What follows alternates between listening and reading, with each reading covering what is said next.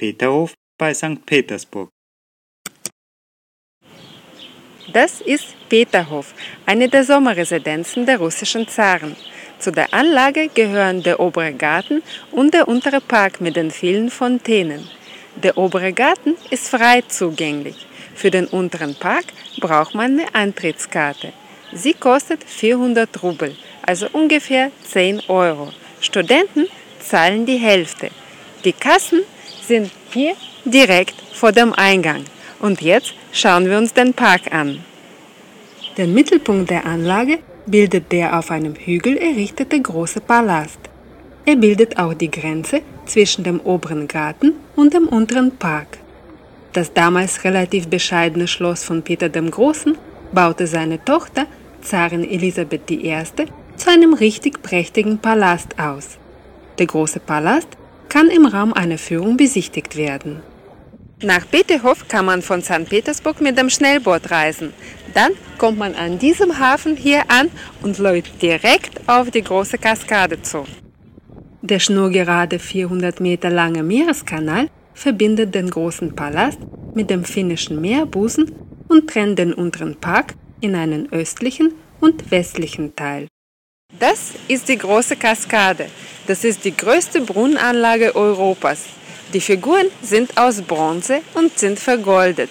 Und der Samson in der Mitte glänzt so schön, weil er im Frühjahr 2011 neu vergoldet wurde.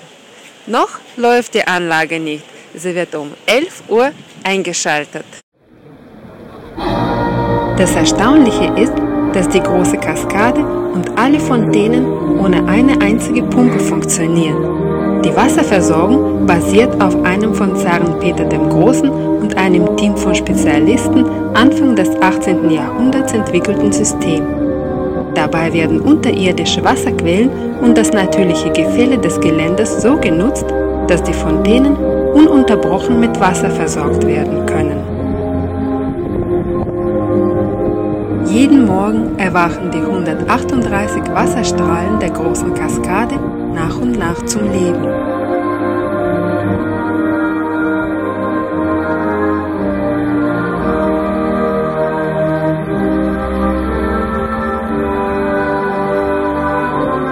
Es hat über 100 Jahre gedauert, die Kaskade in ihrer heute bekannten Form zu schaffen.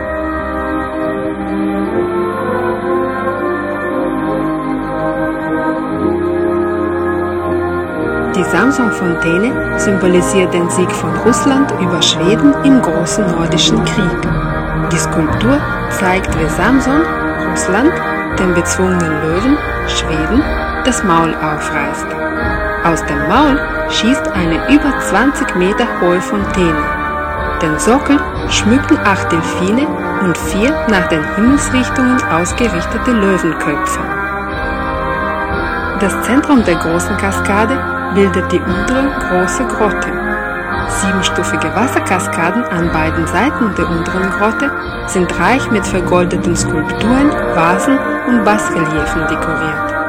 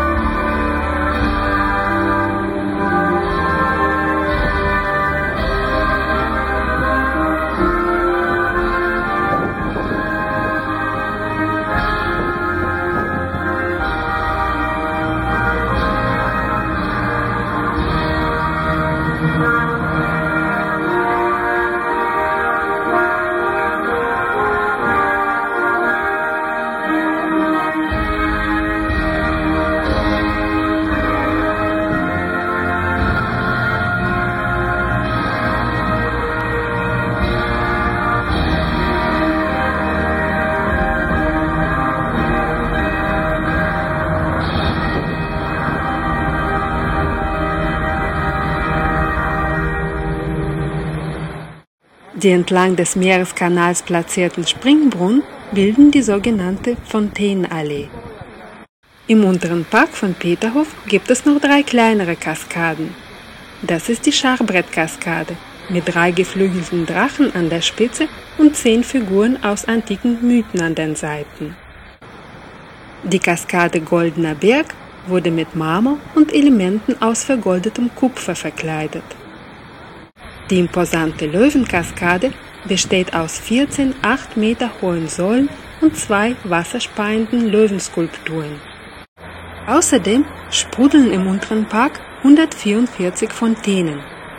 Die ältesten Fontänen sind Adam und Eva. Das sind freie Kopien von Skulpturen, die im 15. Jahrhundert für den Dogenpalast in Venedig geschaffen wurden. Eine beliebte Attraktion sind die Scherzfontänen.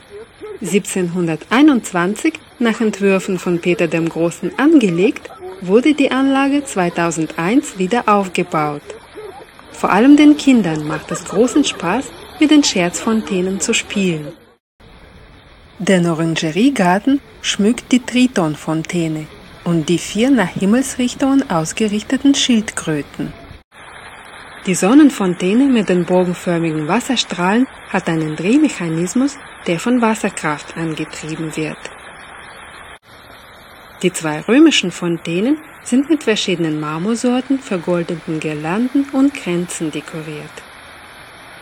Am 13. September 1705 erwähnte Zar Peter der Große zum ersten Mal in seinem Tagebuch den Ort Peterhof, in dem er auf seiner Reise von der Festung Kronstadt nach St. Petersburg Halt machte. Im Museum Yachten der Kaiser sind Modelle von Yachten der russischen Zaren ausgestellt. Das schlichte Schloss Montplaisir direkt am Meer war der Lieblingsort von Peter dem Großen. Heute werden hier seine persönlichen Gegenstände ausgestellt. Im Pavillon Hermitage veranstalteten die russischen Zaren private Partys und wollten ungestört bleiben. Deswegen umgibt das Gebäude ein Wassergraben mit einer Zugbrücke. Die Hauptattraktion der Hermitage ist ein mit einer Zugvorrichtung ausgestatteter Tisch, der es ermöglicht, die Speisen aus der Küche direkt auf die Tafel zu befördern. Das Schloss Mali diente als Unterkunft für die Gäste der Zaren. Der große Teich wirkt wie ein gigantischer Spiegel, in dem sich das komplette Schloss reflektiert. Früher wurden im Teich Fische gezüchtet, die darauf trainiert waren, beim Erklingen eines Glöckchens zur Fütterung zu kommen. Anglerfreunde können auch heute noch versuchen, hier einen Stör zu fangen. Auf Wunsch wird der Fisch in einem nahegelegenen Restaurant zubereitet. In diesen schönen Pavillons kann man russische und exotische Vögel bestaunen. Aber es gibt auch viele freilebende Tiere im Park zu entdecken. Peterhof liegt 29 Kilometer westlich von St. Petersburg. Im Sommer kann es per Schiff in nur einer halben Stunde erreicht werden und ist auf jeden Fall einen Besuch wert. Weitere Informationen zu Peterhof gibt es auf russlandjournal.de.